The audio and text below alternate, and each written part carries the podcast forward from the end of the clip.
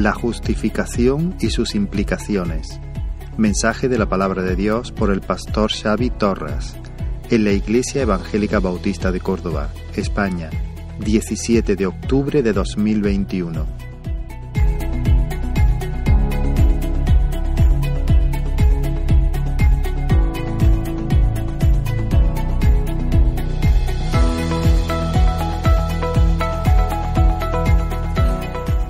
Quisiera compartir hoy también con, con vosotros, un mensaje muy específico que, que el Señor puso en, en mi corazón, que contiene cuatro o cinco verdades que también para cada uno de nosotros, con nuestros matices, con nuestras circunstancias, eh, podemos y debemos hacer nuestras.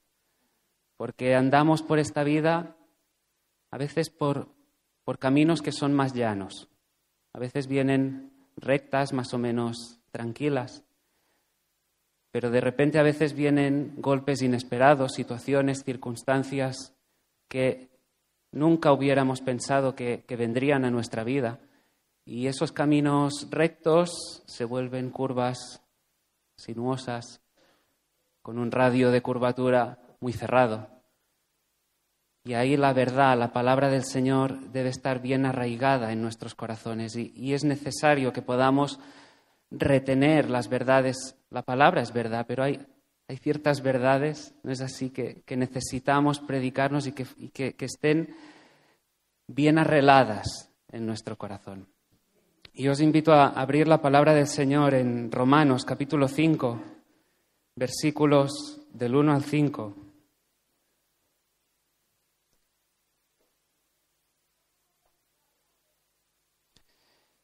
Dice así la palabra, justificados pues por la fe, tenemos paz para con Dios por medio de nuestro Señor Jesucristo, por quien tam también tenemos entrada por la fe a esta gracia en la cual estamos firmes, y nos gloriamos en la esperanza de la gloria de Dios. Y no solo esto, sino que también nos gloriamos en las tribulaciones, sabiendo que la tribulación produce paciencia, y la paciencia prueba, y la prueba esperanza. Y la esperanza no avergüenza, porque el amor de Dios ha sido derramado en nuestros corazones por el Espíritu Santo que nos fue dado. Amén. Vamos a orar, vamos a poner este tiempo en, en sus manos. Señor, te damos las gracias por el día de hoy. Gracias, Señor, porque es una bendición, es un, un privilegio, Señor, para cada uno de los que estamos aquí poder reunirnos, Señor, como, como iglesia, como pueblo tuyo, sabiéndonos, Señor, hijos tuyos y poder cantarte, poder alabarte, poder agradecerte, Señor, por todo lo que tú has hecho en, en nuestra vida, Señor. Gracias por cada una de las verdades, Señor, que hemos estado cantando hasta el momento, Señor. Y ahora, Señor, te, te pido, Señor, que tú tomes el control, que tú dirijas, Señor, este tiempo que tenemos por delante, Señor. Te pido que, que tú te pasees, Señor, en medio de tu pueblo y, y, Señor, que podamos verte a ti. Que, que nos asombremos, Señor, ante ti, ante, ante tu palabra, Señor, ante lo que tú nos estás mostrando. Señor, que, que tú traigas gozo, que tú traigas consuelo, que tú traigas alegría, Señor en nuestros corazones, porque aún en medio de la prueba, Señor, hay gozo. Y Señor, en, en, tu voluntad, en tu soberanía, Señor, trae también salvación. Señor, que derribe, Señor, todo, todo orgullo, toda, toda soberbia, Señor, incredulidad que pueda haber, Señor, y, y trae salvación. Toca corazones, Señor. Cambia esos corazones de, piedra por, corazones de carne, Señor, que sean sensibles a tu palabra. En el nombre de Jesús. Amén. Muy bien. Hablando de, la justificación, una doctrina que siempre necesitamos recordarnos, que necesitamos hacernos nuestra, recordando así la obra que, el Señor Jesús hizo por, cada uno de nosotros. Yo por lo menos cuando, cuando tengo que agradecer, me gusta echar la vista atrás, ¿verdad? Decir, dónde estaba y dónde estoy. No por, no por mí, sino por lo que el Señor ha ido haciendo, aun cuando yo no era consciente de ello. ¿Verdad? Y en ese sentido estamos en una sección muy concreta, para ponerlo en contexto, de la carta de, Pablo a la iglesia de, Roma. Una, sección muy concreta decía que habla de la seguridad que el creyente tiene en Cristo. La seguridad que nosotros podemos experimentar en, en nuestro día a día por causa de la unión que tenemos en Cristo por medio de la fe. Y en ese sentido es muy necesario que así como por encima, de una manera muy superficial, podamos recordar lo que Pablo ha venido explicando hasta el momento, lo cual nos lleva a esa declaración de, gratitud, de, asombro por lo que él ha hecho. Él empieza la, carta después de saludar a, la iglesia con, un propósito muy, específico, mostrar cuál es la condición del ser humano sin Dios. Y ahí Pablo dedica buena parte de, esa, carta, lo primero que hace es mostrar cuál es el diagnóstico del ser humano sin Dios. Habla de la culpabilidad, habla de la muerte espiritual. Culpabilidad, condenación, un oscuro diagnóstico. Y la noticia es fatal. Si, leemos lo que, lo que, Pablo empieza diciendo en el capítulo 1, del versículo 18 en adelante, es fatal. Y acaba su conclusión diciendo que no hay justo, ni aun uno, no hay quien entienda, no hay quien busque a Dios, todos se desviaron, no hay quien haga lo bueno, ni aun uno. El, diagnóstico es, es devastador, es desolador. Pero gracias al Señor hay una buena noticia. Y en el Evangelio hay una buena noticia.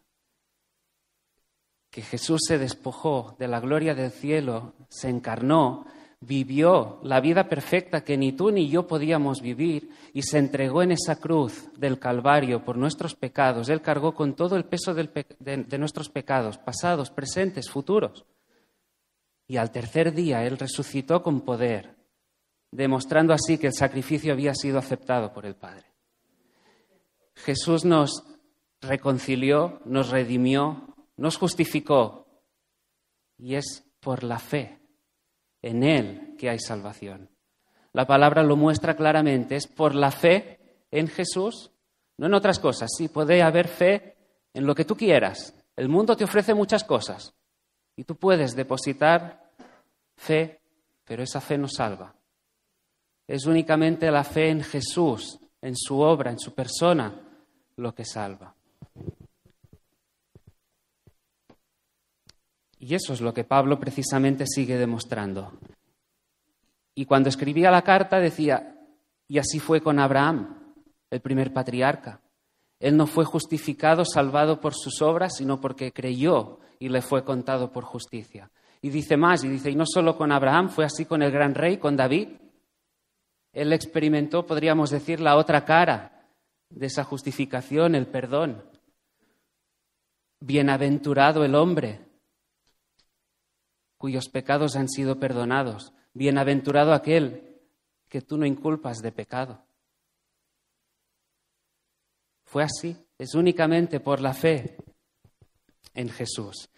Y en este capítulo 5 os decía, y seguimos en la introducción, el énfasis se encuentra precisamente en esa seguridad que nosotros experimentamos hoy por causa de nuestra unión en Cristo.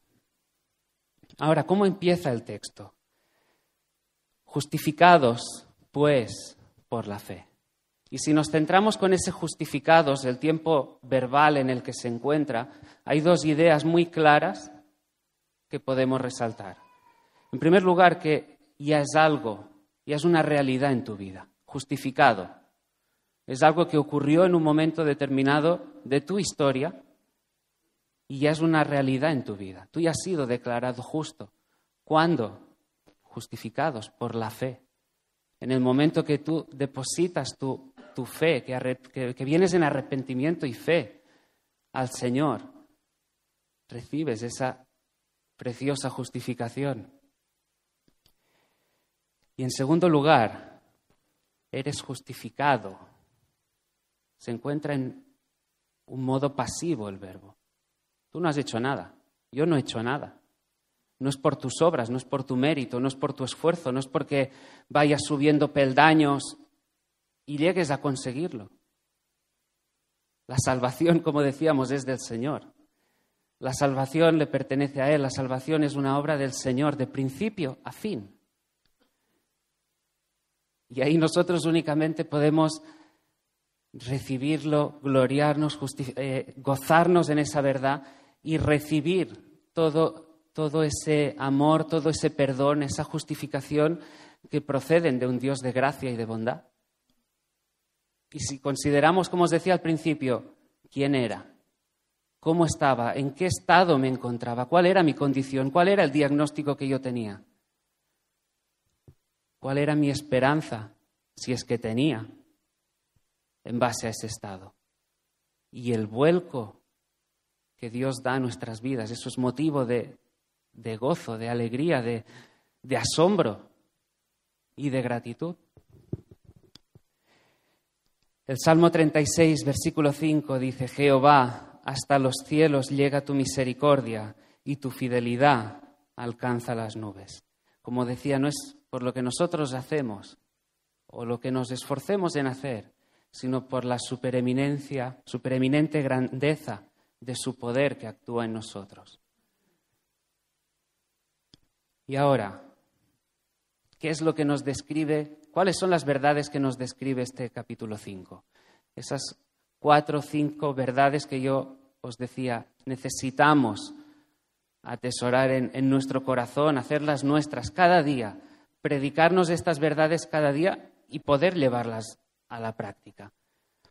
Vamos a verlas, porque veremos las implicaciones de la justificación. Preciosas, gloriosas bendiciones y consecuencias de esa justificación.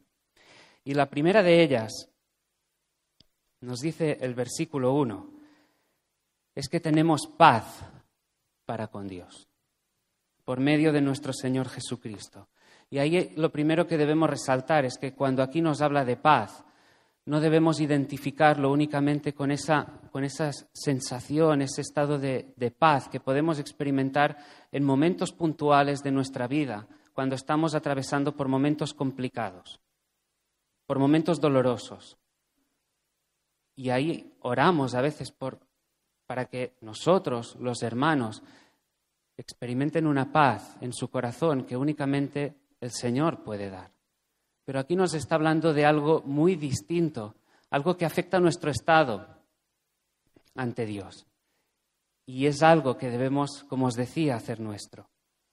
De una manera muy rápida, lo sabemos, la entrada del pecado tuvo un efecto devastador, causó estragos. Y lo que más afectó fue esa comunión, esa amistad inicial que había entre, entre Dios y el hombre. Y ahí, cuando nuestros primeros padres pecaron, cuando se rebelaron, cuando, cuando quisieron subir un peldaño más, cuando quisieron alcanzar quizá una gloria que no les pertenecía, ahí todos, todos nosotros, la humanidad, estaba involucrada en ese desastre también. Romanos también lo dice de una manera muy clara, más adelante en el versículo 12. Por tanto, como el pecado entró en el mundo por un hombre y por el pecado la muerte, así la muerte pasó a todos los hombres, por cuanto todos pecaron. Ahí estábamos todos, todos involucrados en el desastre.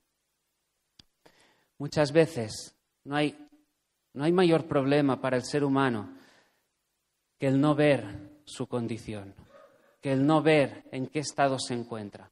Muchas veces hay personas que dicen, no, pero yo no, yo no me muestro hostil ante Dios, yo no muestro una enemistad hacia Dios, yo no me opongo abiertamente a su palabra, a su voluntad, y quizá por eso consideran que se mantienen en una posición neutral ante el Señor.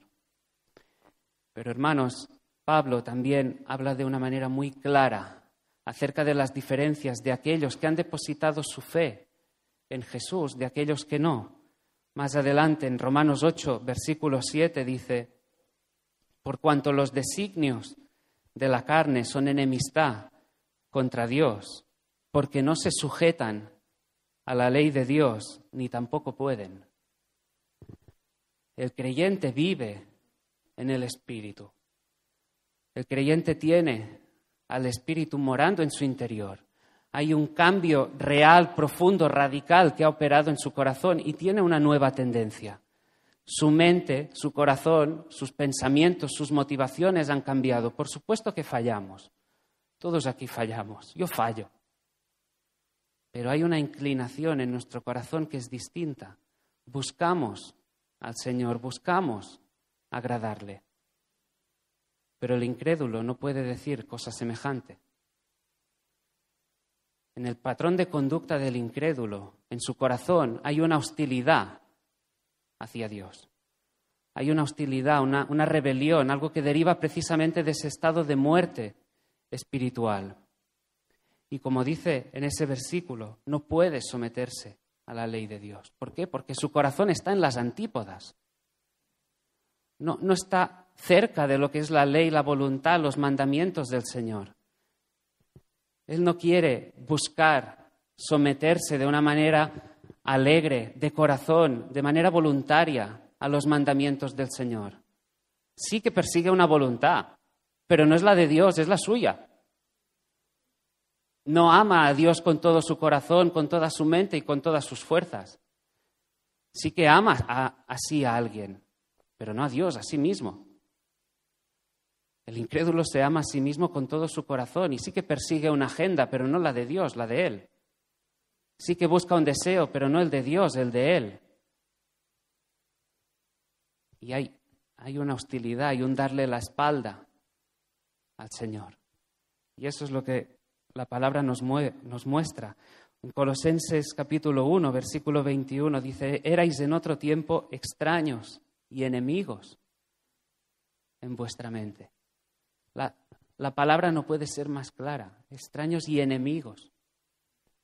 Todo aquel que ama el pecado, que, se posiciona viviendo de una manera permanente en pecado, que no, no siente ninguna incomodidad, le está dando la espalda al Señor, está evidenciando una, rebelión, una, una hostilidad ante Él. Ahora afirmamos que hay una enemistad por parte del, del hombre hacia Dios. ¿Y qué hay de, de la ira de Dios. Existe también hostilidad por parte de Él, porque sabemos, afirmamos, experimentamos el amor de Dios, ¿no es cierto? Y nos, y nos encanta cantar y, y proclamar acerca del, del amor de Dios. Pero uno de los atributos de Dios también es, su ira.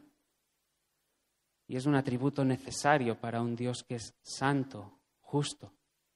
No, no puede ser indiferente al pecado y a aquello que se opone a su voluntad. El Salmo 7, versículos del 11 al 13 dice, Dios es juez justo y Dios está irado contra el impío todos los días. Si no se arrepiente, Él afilará su espada. Armado tiene ya su arco y lo ha preparado.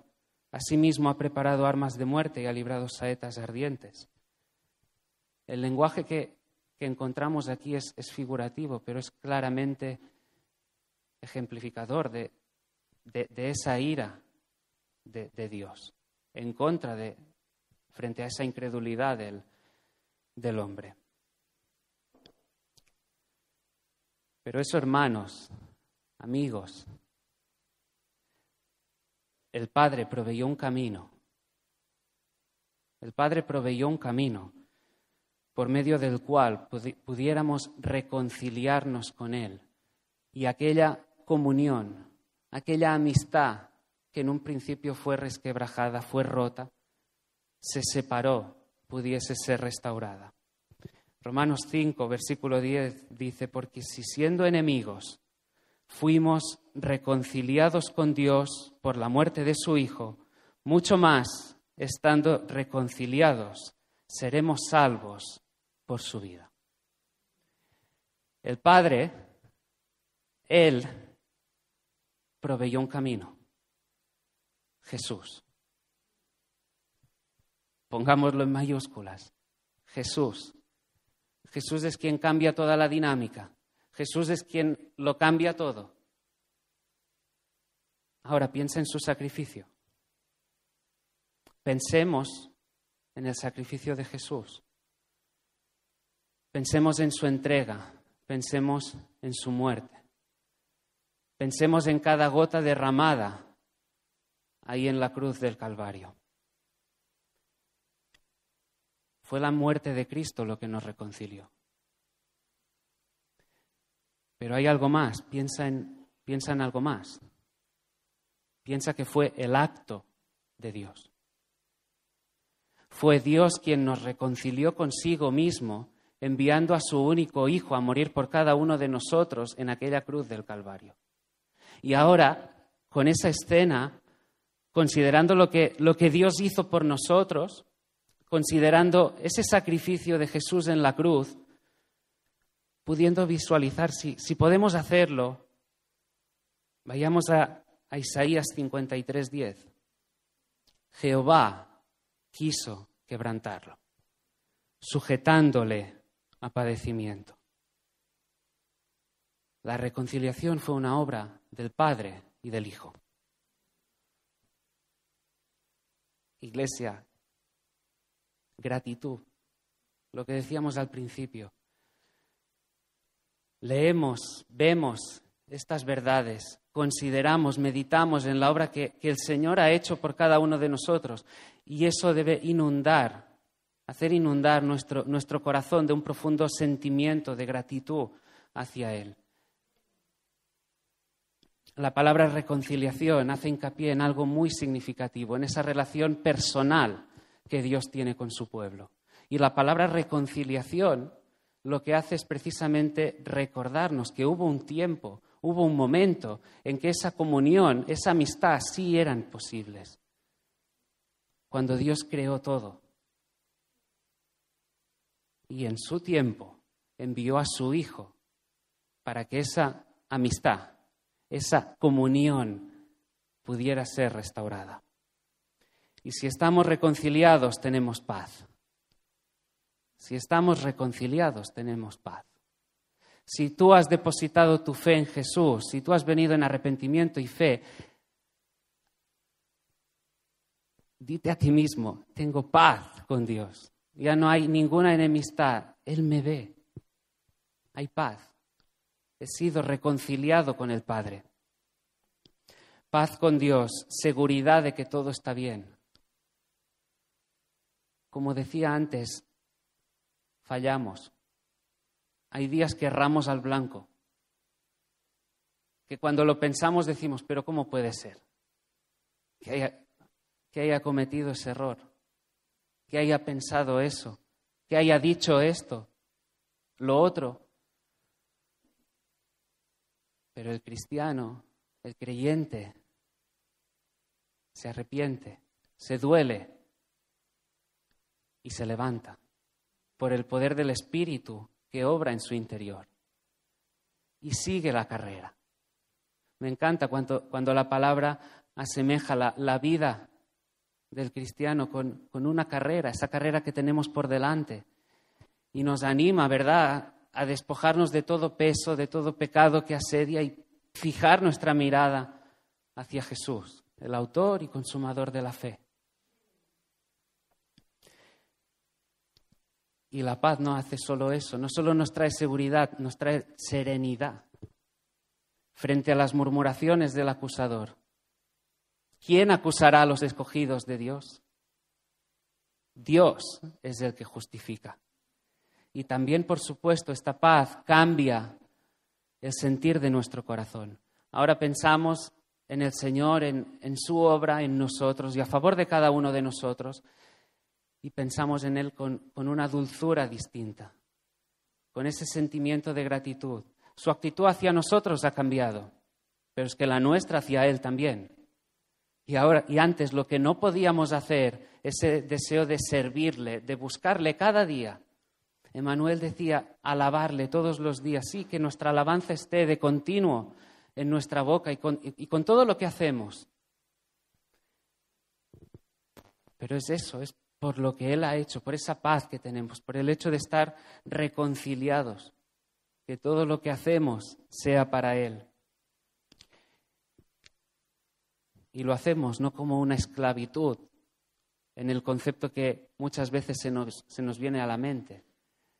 Ya no sirviendo al pecado, ya no somos esclavos del pecado, sino que nos consideramos esclavos del Señor, pero con un deseo de servirle de manera voluntaria.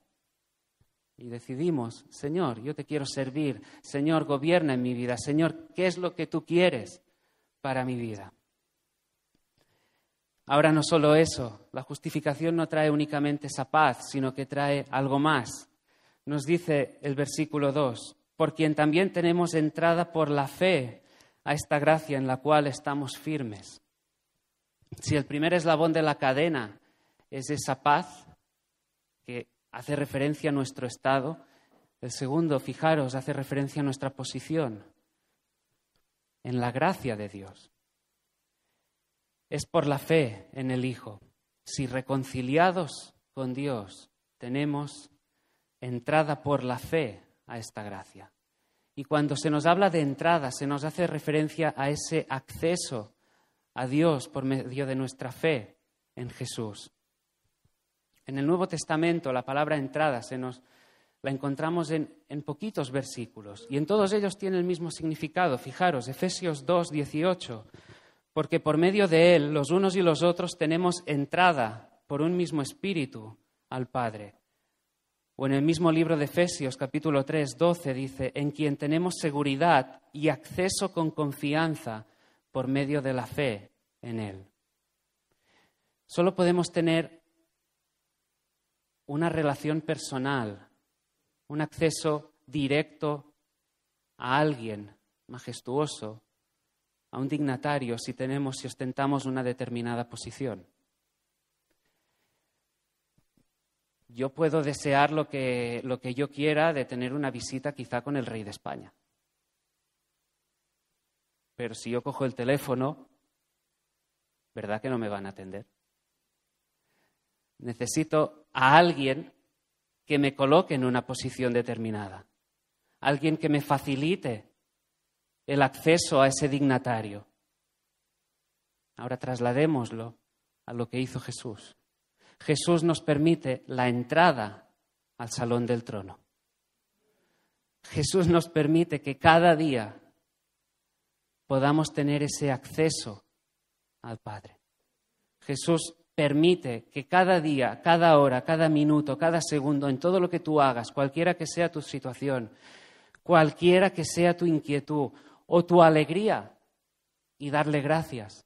Allí donde estés puedas dirigirte confiadamente sabiendo que hay acceso al Padre. Y esto es un privilegio y cuántas veces, Iglesia, no lo valoramos en su justa medida. Y, no lo digo con, con un ánimo de, de señalar a nadie, por supuesto, no reconociendo también en, mí eh, ese fallo. El, enorme privilegio que tenemos como, como, hijos de Dios al haber sido justificados, al, al haber sido reconciliados, tener ese acceso al Padre. Y cuánto más podría ejercitarlo cada día. A veces sí, puede ser en, en ocasiones decir, le dedico y, disciplinarlos, disciplinarnos en, ello, ¿no? dedicarle un tiempo determinado cada mañana o, o por la noche. Pero también podemos hacerlo en momentos concretos del día. Cuando dejamos a nuestros niños al colegio y decir, Señor, cuida de mis hijos. O cuando los jóvenes se van a la universidad, Señor, cuida de ellos. Señor, que se puedan mantener firmes. cuando la esposa sale de casa o el marido. Señor, guárdalo, guíalo. manténle firme. Todo esto hubiera parecido algo extraño para, para un creyente del Antiguo Testamento. Había unos límites muy estrictos en aquel entonces, en el tabernáculo, en el templo. Los gentiles no podían entrar, las mujeres quizá un poquito, los sacerdotes quizá un poquito más, pero únicamente el sumo sacerdote una vez al año, en el día de la expiación, con la sangre del cordero, podía tener acceso al lugar santísimo. Pero hermanos, Jesús cambió con todo eso.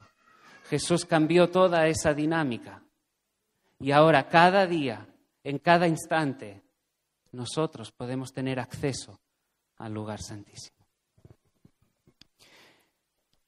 Fijémonos o, deleitémonos en cómo nos alienta el autor de Hebreos al respecto. En el capítulo 4, versículo 16, acerquémonos pues confiadamente al trono de la gracia para alcanzar misericordia y hallar gracia para el oportuno socorro. O más adelante en el, en el capítulo 10, versículos 19 al 22. Así que, hermanos, teniendo libertad para entrar en el lugar santísimo por la sangre de Jesucristo, por el camino nuevo y vivo que Él nos abrió a través del velo, esto es, de su carne, y teniendo un gran sacerdote sobre la casa de Dios, acerquémonos con corazón sincero, en plena certidumbre de fe, purificados los corazones de mala conciencia y lavados los cuerpos con agua pura. Cristo murió, el velo se rasgó, tenemos libertad, tenemos acceso. No sé qué, hermano era de antes, en el tiempo de, la alabanza, oraba precisamente en ese sentido. Gracias, Señor, porque tenemos esa libertad, tenemos ese acceso a ti. Y cómo no, eso también es motivo de, de gratitud. Nos dice más el versículo, dice, y por causa de la fe en Él, Jesús trae a los creyentes a esta gracia en la cual estamos firmes firmes. Es un concepto que, entraña ese, es inconmovible, algo que no se puede perder, algo, un lugar en el que estamos bien arraigados. Y todo ello, de nuevo, no por lo que nosotros hacemos, sino por la gracia de Dios. Dependemos total y absolutamente de la gracia de Dios. Filipenses 1, versículo 6 dice, estando persuadido de esto, que el que comenzó en vosotros la buena obra, la perfeccionará hasta el día de Jesucristo. Los creyentes podemos vivir, entendedme, en esa esfera de la gracia, en, disfrutando de, esa gracia, de, lo que Dios ha hecho en nosotros, de lo que ha puesto en nosotros. La, semana pasada en, en la iglesia y en Sabadell Estamos un poquito más adelante en, esa carta de, Pablo a los romanos. Dijo, fijaros, dije, estamos en el capítulo 8 y el capítulo 8 empieza de una manera muy clara, pero es que termina de una manera no menos poderosa. Empieza diciendo que no hay ninguna condenación. No hay ninguna condenación. Pero es que el capítulo 8. Hermanos, ¿cómo termina? Versículos 38 y 39. Por lo cual estoy seguro que ni la muerte, ni la vida, ni ángeles, ni principados, ni potestades, ni lo presente, ni lo porvenir, ni lo alto, ni lo profundo, ni ninguna otra cosa creada podrá separarnos del amor de Dios que es en Cristo Jesús, Señor nuestro. En primer lugar, no hay condenación y en último lugar, ¿cuál es el cierre? No hay separación. Dios lo hace.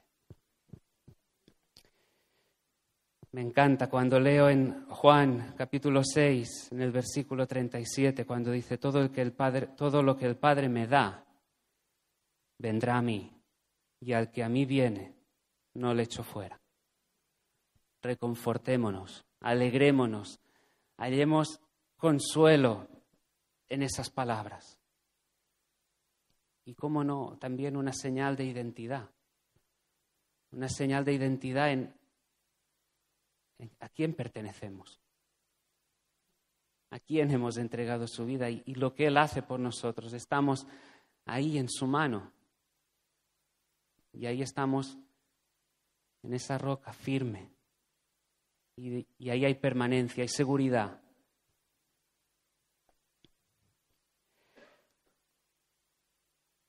Y continúa diciendo, y nos gloriamos en la esperanza de la gloria de Dios. El tercer eslabón de la cadena. Paz con Dios. Hemos sido reconciliados tenemos acceso a Él y ahora la esperanza. Quizá hablamos de esperanza y muchas veces si pensamos en lo que nosotros a veces pensamos cuando utilizamos ese término puede quedarse débil, porque humanamente uno habla de esperanza y puede mm, hacer referencia a aquello que yo deseo pero yo no sé si vendrá mi vida. Yo puedo tener una esperanza en un trabajo mejor, yo puedo tener una esperanza en una cierta economía, yo puedo tener una esperanza en cuanto a mi familia, a mis hijos, pero que sea un, quizá un deseo optimista, y yo no sé si esto llegará. Pero aquí en, el término lo que, lo que Pablo quiere enfatizar es que esto es una convicción. Y el creyente no tiene un deseo optimista, sino que el, el creyente lo que tiene es una convicción firme y cierta. No es un deseo, sino es un yo creo y yo sé. Y en esa esperanza y en esa convicción yo vivo todos los días. Fijaros, y cito literalmente, el pastor John MacArthur lo, lo expresó así. La salvación está anclada en el pasado porque Cristo ha hecho paz con Dios a favor de todos los que confían en Él. Está anclada en el presente porque gracias a la intercesión continua de Cristo, todo creyente se mantiene firme y seguro en la gracia de Dios. Y ahora proclama que está anclada en el futuro porque Dios da a cada uno de sus hijos la promesa inmutable de que un día ellos serán revestidos con la gloria de su propio Hijo. Los creyentes podemos regocijarnos en esa esperanza de la gloria de Dios.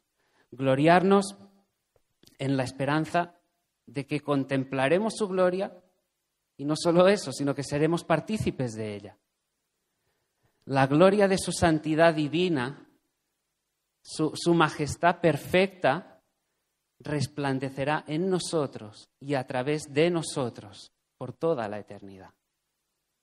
¿Os dais cuenta de la esperanza que tenemos por delante?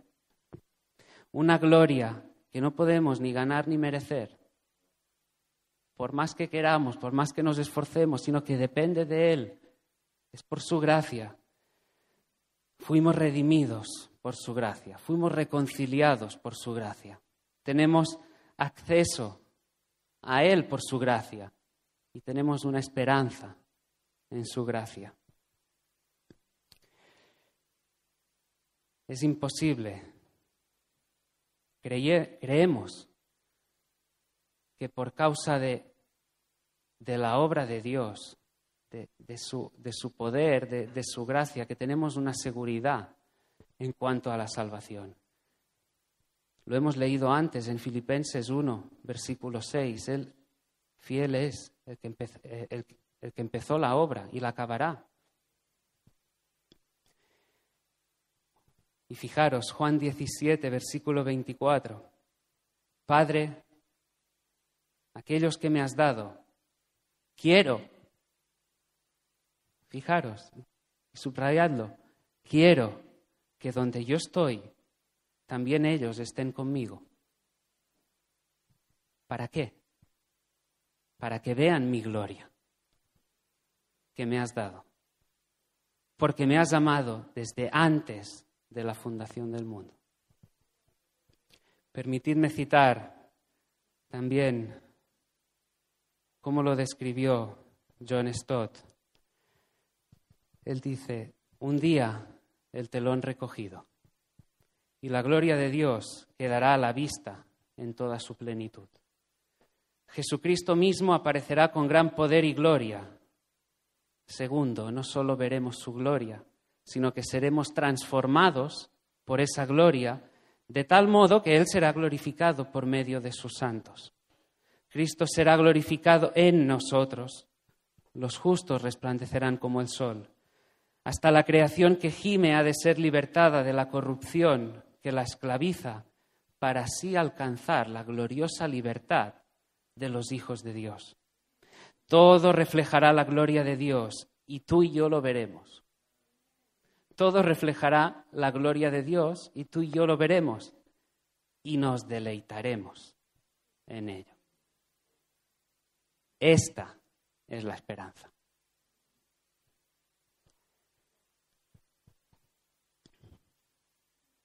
¿Y cómo, ¿Y cómo sigue Pablo? Porque no hemos acabado. Fijaros los, los beneficios que vamos acumulando en cuanto a la justificación, las implicaciones que trae consigo para nuestra vida, pero es que hay más.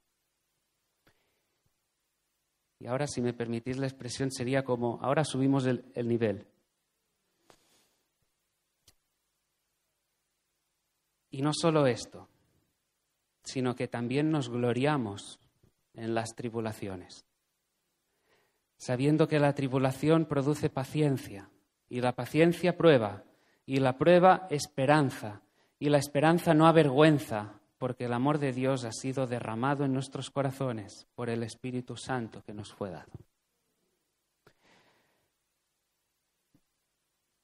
El día que leí este pasaje en concreto pensé, Qué bonitos son esos, esos beneficios que hemos considerado hasta el momento, ¿verdad? Hablamos de la paz, de la reconciliación, del, del acceso que tenemos al Señor, de la esperanza futura. Ahora, gloriarnos en las tribulaciones. Cuando llegamos aquí, uno como que se abrocha el cinturón, ¿no? Decir, ¿ahora qué? Porque como decíamos al principio, en la vida podemos disfrutar de muchas cosas. En la vida disfrutamos de momentos de mucha alegría. Disfrutamos de, preciosas bendiciones que el Señor trae a nosotros. Basta quizá cada día para, para encontrar un motivo de alegría. Mirar a tu alrededor, quizá no tengas ni que salir de casa. Dar gracias por la familia que el Señor te ha dado. Dar gracias por, por tantas bendiciones, por cada uno de vosotros, como hacíamos al empezar la reunión, dándole gracias por, por el hecho de poder congregarnos hoy aquí, poder cantarle, poder alabarle, recordar lo que ha hecho por nosotros, haciéndolo con ese mismo espíritu, esa misma disposición. Pero hay momentos donde la vida se complica. Hay momentos, lo que decíamos antes, circunstancias adversas que no esperabas. Y no es que vengan anunciándose a lo largo de la vida, no es que digas, mm, Israel, que en tres meses esto. Ana, ve preparándote porque quizá en seis jóvenes. No, hay momentos que te sorprende, que viene de una hora, de hoy para mañana. Y esa alegría que venías disfrutando, que parecía que todo te iba bien, da lugar a un momento de dolor. Que la tranquilidad da lugar a la angustia. Que la certeza de lo que de aquello en lo que tú parecías estar tan seguro en tu vida, tan en una situación de confort, viene algo que, que lo remueve. Y, y en esta tesitura, ¿qué diferencia hacen la paz, el acceso a Dios y la esperanza? Y Pablo viene a decir, hacen toda la diferencia. Todos experimentamos toda suerte de circunstancias, como Emanuel decía, con, todo tipo de matices, muchos matices. Y cada uno de los de aquí podría explicar muchas cosas en cuanto, en cuanto a su vida.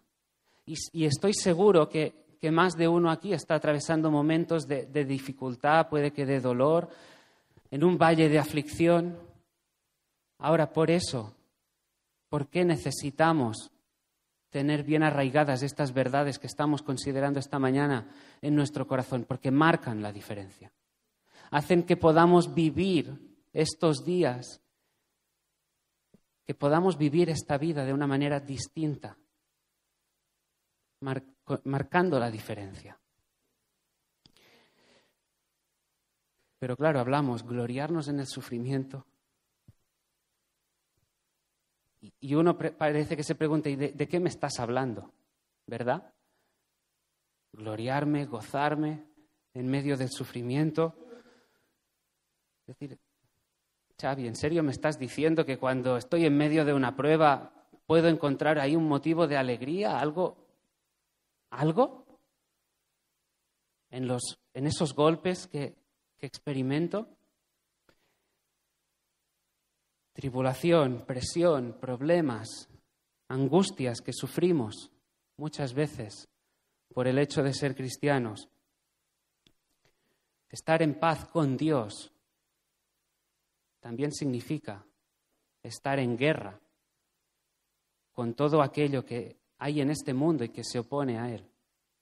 Estar en paz con Dios implica declararle la guerra a todo aquel tipo de movimiento, de pensamiento, todo lo que pueda levantarse en contra de la voluntad soberana y perfecta del Señor.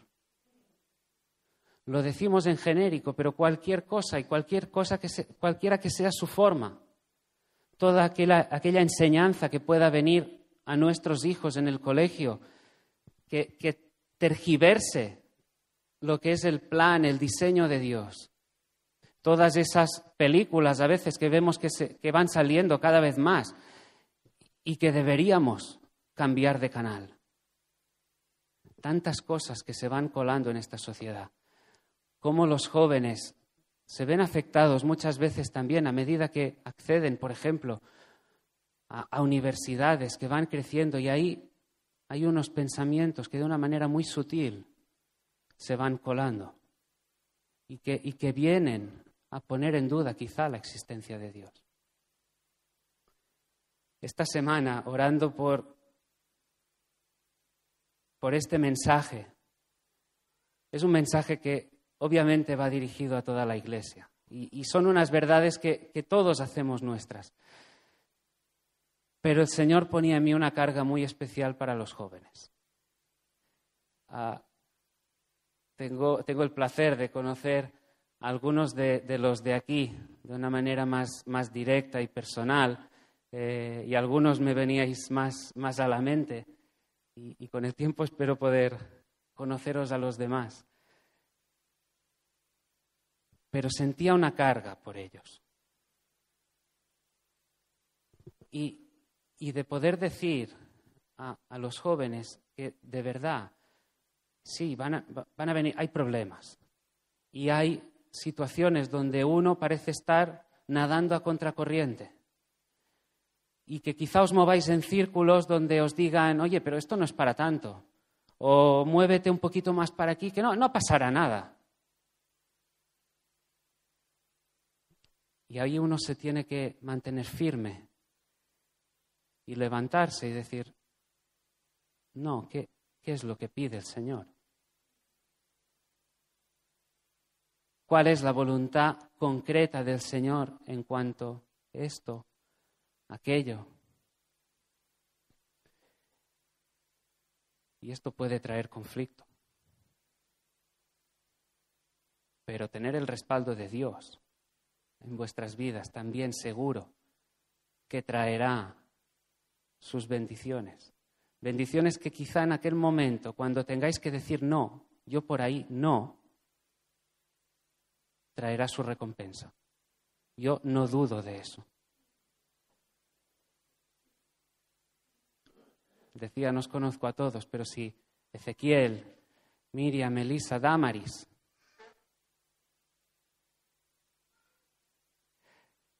Miriam, uno tiene que decir, yo por aquí no.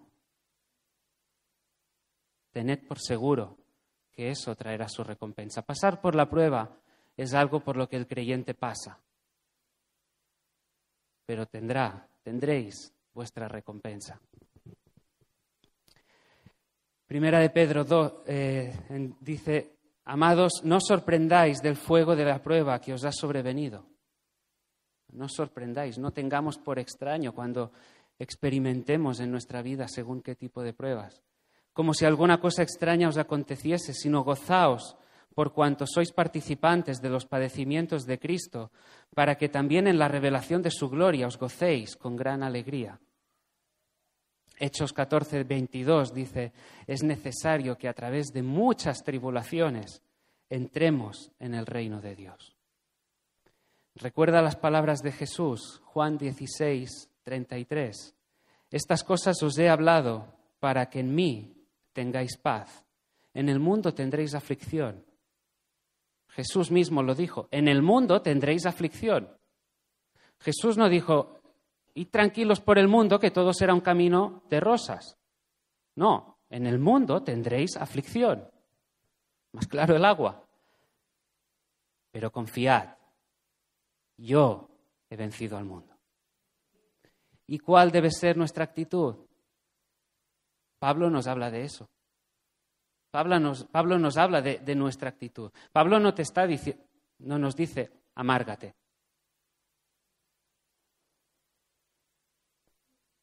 o ya pasará. No nos llama a resignarnos. Prestemos atención a la literalidad del versículo. Nos gloriamos en las tribulaciones. Pablo no está diciendo, mira, el túnel pásalo como puedas, por oscuro que sea pero ya verás la luz al final del túnel. Pablo no te dice, mira, tómatelo con filosofía, hermano. Ya, ya, pasará. O después de que esto haya pasado, gloríate. No, fijémonos que Pablo nos dice, nos gloriamos en las tribulaciones. Cuando estamos en medio de los problemas, cuando estamos en medio de las circunstancias adversas, de estas angustias, de estos momentos de dolor, ahí podemos gloriarnos, porque esta paz, la reconciliación, el acceso al Padre marcan la diferencia. Las tribulaciones pueden ser, veremos después, en un momento rápido, por qué, pueden ser motivo de gozo. Y ahora sí que lo ponemos difícil, ¿verdad? que las tribulaciones sean motivo de gozo. Porque, y ahí debemos decir, a ninguno de nosotros nos gusta sufrir dolor. Ninguno de nosotros encuentra placer en el dolor. Un cristiano no es, no somos masoquistas. Pero el sufrimiento debemos poder y saber entenderlo y vivirlo de una manera bíblica. Porque hay quienes encuentran en, el sufrimiento, en, en, esas pruebas, en esas circunstancias adversas, como, como un lugar donde poder lidiar con sus sentimientos de culpa, como un lugar en el que poder autojustificarse o quizás sentirse superior a cualquier otro. Decir, sí, hermano, tú estás pasando por eso, pero es que tú no sabes lo que yo he vivido. Tú, estarás experimentando esa dificultad ahora puntualmente en la economía, pero es que tú no sabes lo que yo he estado viviendo durante años en el trabajo. Pues sí, hermano, tú estás viviendo esa dificultad ahora, pero, pero es que tú no sabes. Actitudes feas, que se levantan por, no poder o no saber tratar de una manera bíblica con, el sufrimiento. Y y en, esto estamos, creo, aprendiendo muchos de los, de los de aquí. No es fácil luchar con ello. Ahora, dice que podemos gozarnos. ¿Y por qué podemos hacerlo? En primer lugar, porque si nos encontramos en según qué pruebas, podemos dar por hecho que es que estamos andando un camino correcto. Romanos 8:17 dice, y si hijos, también herederos, herederos de Dios y coherederos con Cristo, si es que padecemos juntamente con Él, para que juntamente con Él seamos glorificados. Cristo entró en la gloria pasando por la cruz.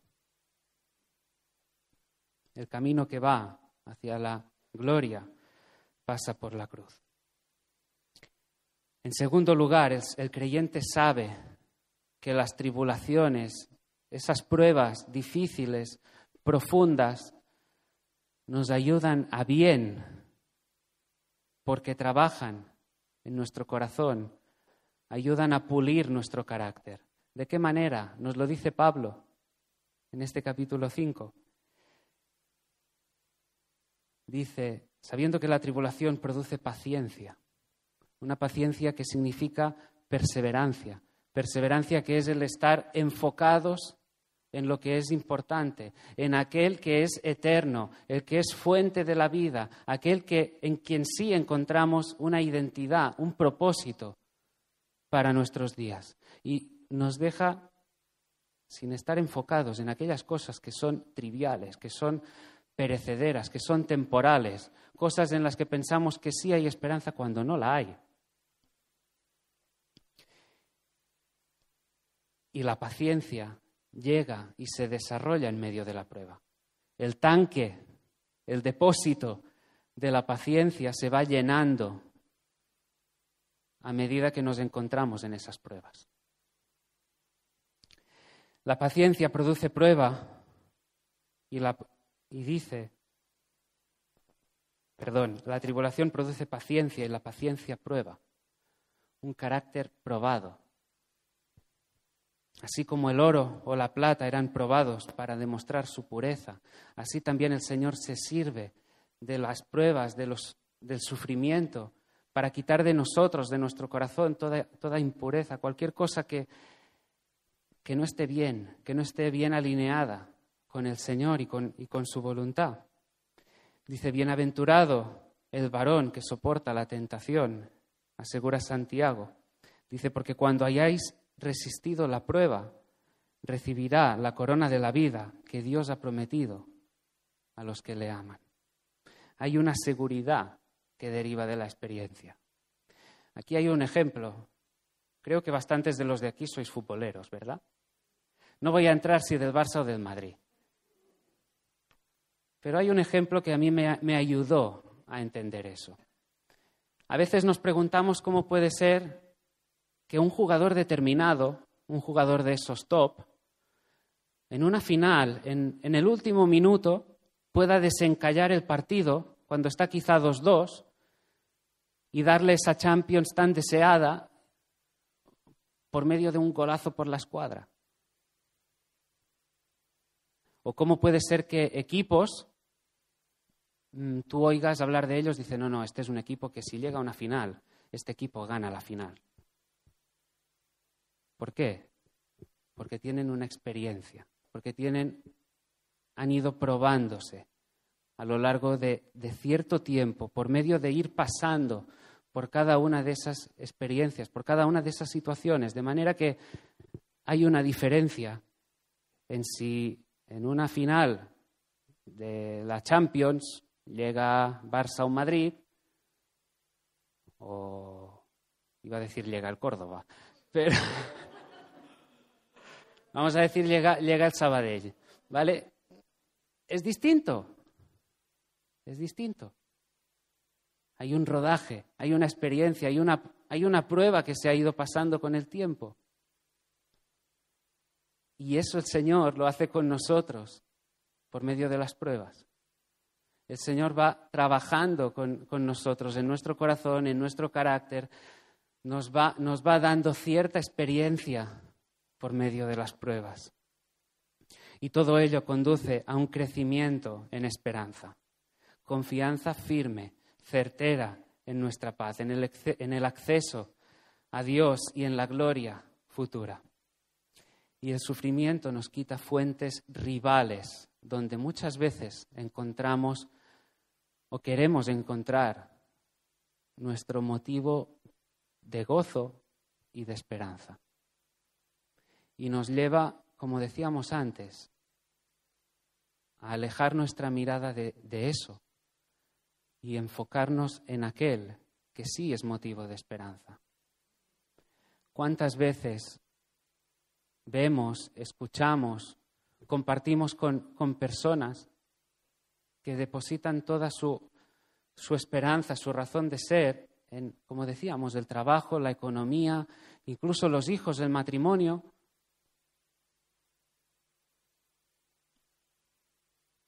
No quiero ser redundante, pero el, ejemplo más vívido, más, más cercano que tenemos todos en nuestras mentes es el, lo que ha ocurrido con el COVID.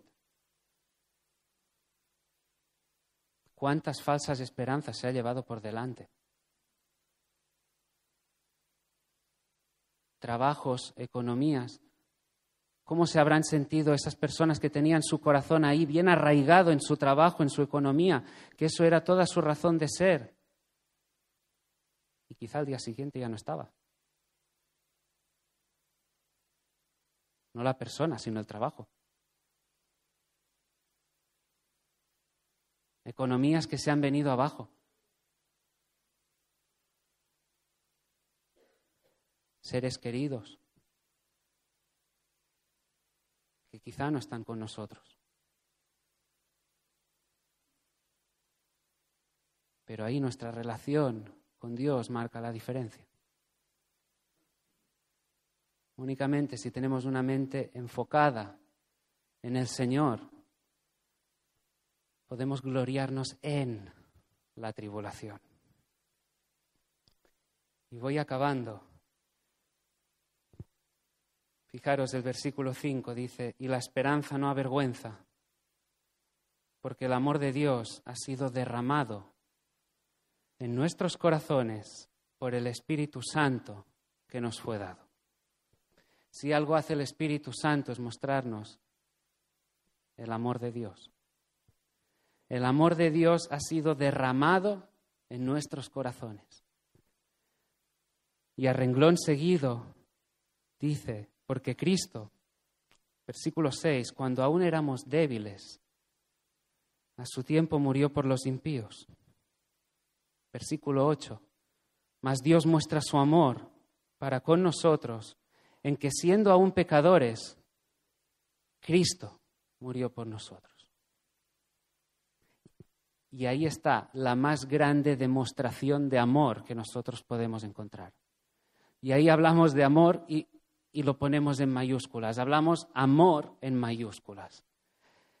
Un amor derramado a favor nuestro la verdad más abrumadora, más despampanante, más transformadora del Evangelio es que Dios ha llamado a una humanidad pecadora, que Dios ha llamado a una humanidad rebelde, contumaz, que le daba la espalda, que se mostraba hostil a todo lo que tuviera que ver con el Señor, que la amara a tal punto que diera a su único Hijo para que todo aquel que en él crea tenga vida eterna. A tal punto llega el amor de Dios. ¿Y qué nos dice? Que Dios imparte gratuitamente su amor hacia nosotros. Toda la grandeza de su amor, su amor inefable, es derramado, es vertido en nuestro corazón por el Espíritu que nos ha dado. Dios no nos ha prometido, como decíamos antes, una vida sin problemas. No la ha prometido.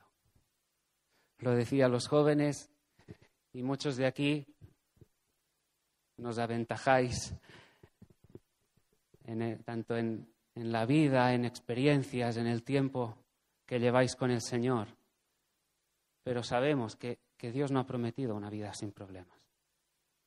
Pero ningún problema, ningún problema, ninguna aflicción es mayor que las bendiciones que el Señor ha prometido a favor nuestro. Muchos de los que muchos de los que estemos aquí reconocimos en su día al Señor como a Jesús como nuestro Señor, como nuestro Salvador, le entregamos nuestra vida.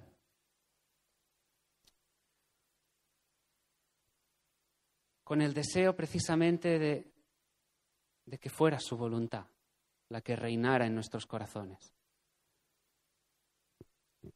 de que si le decíamos, tú eres Señor, Él era el Señor. Y, y, que Él gobernara, no nosotros. Que nuestra voluntad cediera ante la suya. Y quizá hoy aquí hay personas que, estando en el Señor, están atravesando por momentos difíciles, por situaciones adversas, inesperadas por esos desiertos o valles de aflicción más o menos profundos. Quizás situaciones en las que tú digas, ¿y dónde está la salida?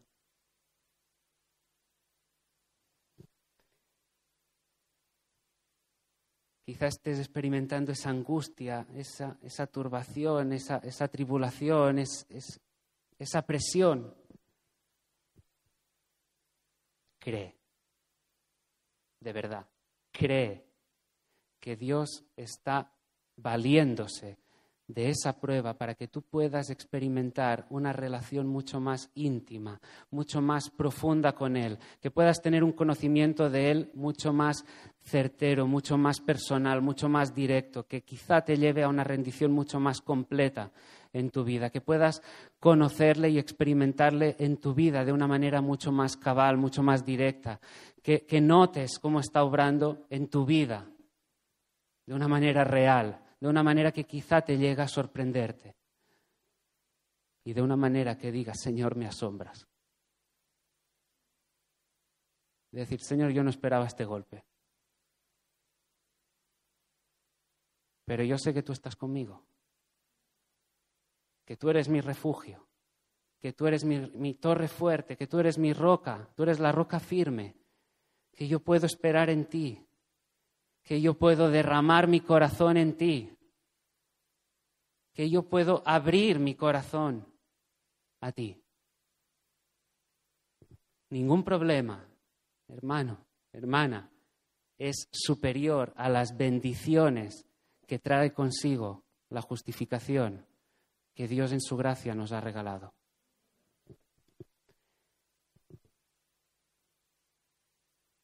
Pero no completaría, creo que bien, el mensaje en, el propósito del Señor si, no lo llevásemos también hacia otro hacia otra vía, por así decirlo. Porque hemos hablado de, esas preciosas bendiciones y, regalos que trae consigo la justificación. Y como decíamos, si, has creído, cree que estás reconciliado, que tienes acceso, que hay esperanza y que te puedes gloriar en la tribulación. Pero también debo decir que si tú estás aquí sin Cristo, esta no es la situación de la que tú puedes gozarte a día de hoy, en este momento al menos. Si tú estás aquí sin Cristo, si tú no has depositado en Él si no has venido en arrepentimiento y fe en Jesús, no hay paz. No estás en paz, reconciliado, sino que estás en una enemistad. No hay un acceso libre, directo, sino que el camino está cerrado.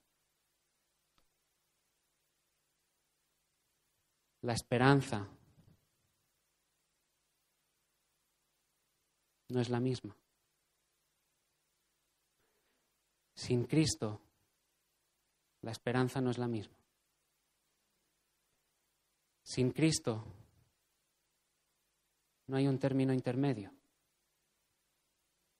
Sin Cristo, únicamente espera una eternidad de sufrimiento, de lamento, de condenación. Pero déjame decirte que todo esto puede cambiar hoy, aquí, ahora, si tú depositas tu fe en el Señor. Si tú no has depositado tu fe en Él, te invito a que puedas venir, orar, en, venir en arrepentimiento y, y fe, reconociéndole a Él como Señor, como Salvador, decir, Señor, te pido perdón por mis pecados. Y creo en ti, creo en ti, en tu obra, en, en tu persona, en lo que tú hiciste en la cruz. Todas estas bendiciones están disponibles. Y como decíamos, no depende de nuestros esfuerzos, no depende de nuestras fuerzas, de, lo bien que lo hagamos, depende únicamente de depositar la fe en Él. Vamos a orar.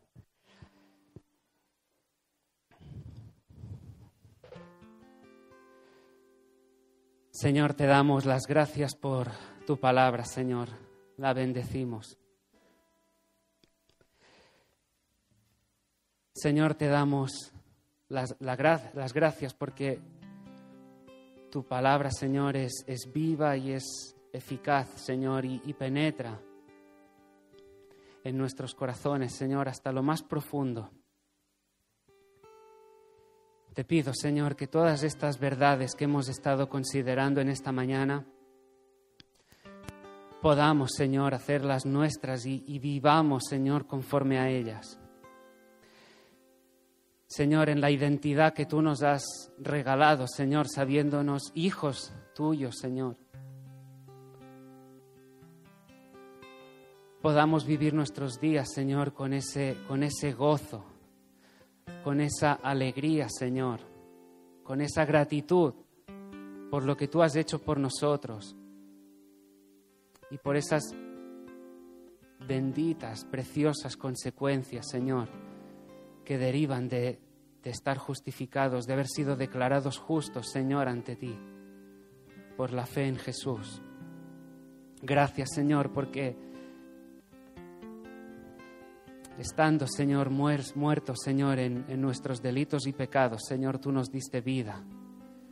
Tú viniste, Señor, de una manera poderosa, Señor, de una manera irresistible, Señor, a nuestro corazón, transformándolo, Señor, dándonos vida, Señor. Gracias porque podemos disfrutar de, de esa paz contigo, de sentirnos reconciliados, de tener esa seguridad de que todo está bien a pesar de que fallamos, erramos, pero en el poder del Espíritu podemos levantarnos y podemos seguir. Y es en tu gracia, Señor. Gracias porque podemos sentirnos reconciliados, podemos andar con esa serenidad, Señor, sin, sin escuchar esas murmuraciones del acusador, Señor, que vienen tan a menudo a acusarnos pero nosotros sabemos, Señor, quiénes somos en ti. Sabemos la seguridad que hay por causa de nuestra unión en Cristo. Gracias, Señor, porque podemos disfrutar de ese acceso personal, directo, todos los días, en cada momento, Señor, a ti. Gracias, Jesús, porque tú cambiaste la dinámica, Señor, de nuestros días. Gracias por esa esperanza que ahora tenemos, esa esperanza en esa gloria futura que tenemos por delante. Gracias Jesús porque tú lo hiciste posible. Y gracias porque es todo lo que tú has hecho por nosotros que podemos gloriarnos en la tribulación.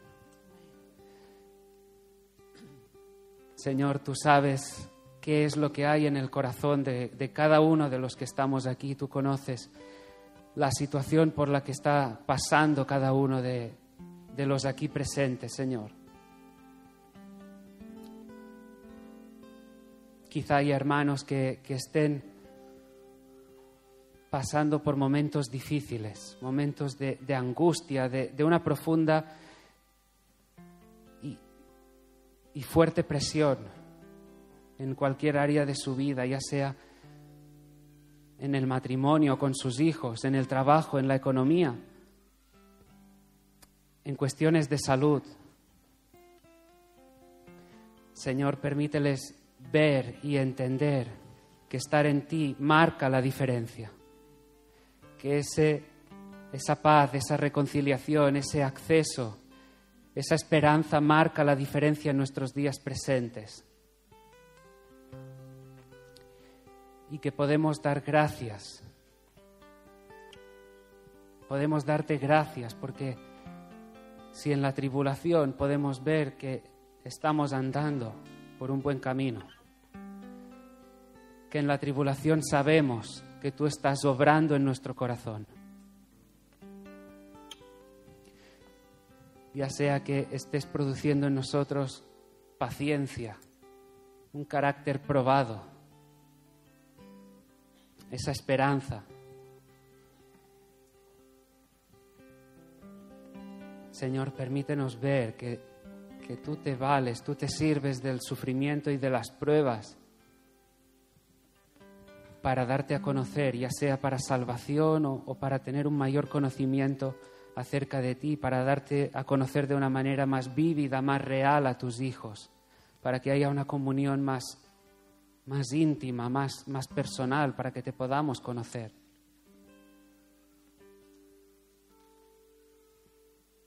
Señor, y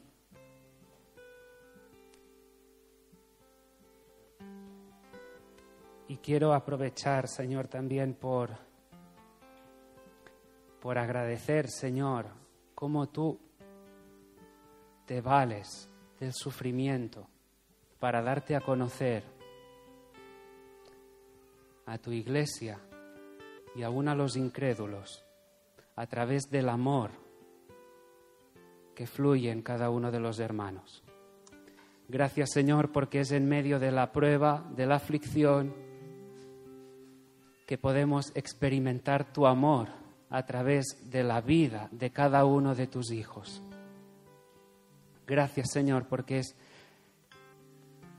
por cada llamada, por cada muestra de cariño, por cada oración, Señor, de los hermanos que tú das a conocer tu amor, Señor. Y Señor, oramos también en esta hora por salvación. Señor, te pido, Señor, que tú toques corazones. Tú sabes el estado en el, en el que se encuentra cada uno aquí, Señor. Derriba todo orgullo, Señor, que, que la incredulidad se venga abajo, Señor, que, que toda soberbia desaparezca, Señor, y que los corazones se puedan rendir a ti, Señor, reconocerte como único Señor y Salvador. Dejar de lado nuestra voluntad para que sea la tuya, Señor, que tú seas el centro de nuestro corazón, Señor. Señor, trae convicción de pecado.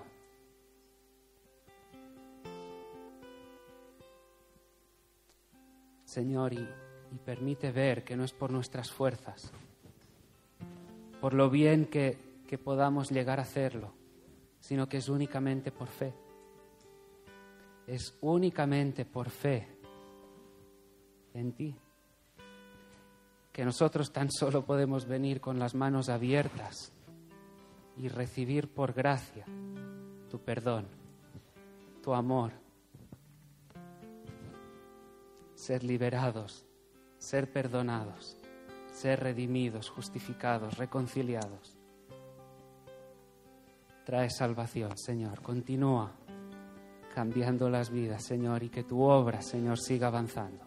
En el nombre de Jesús.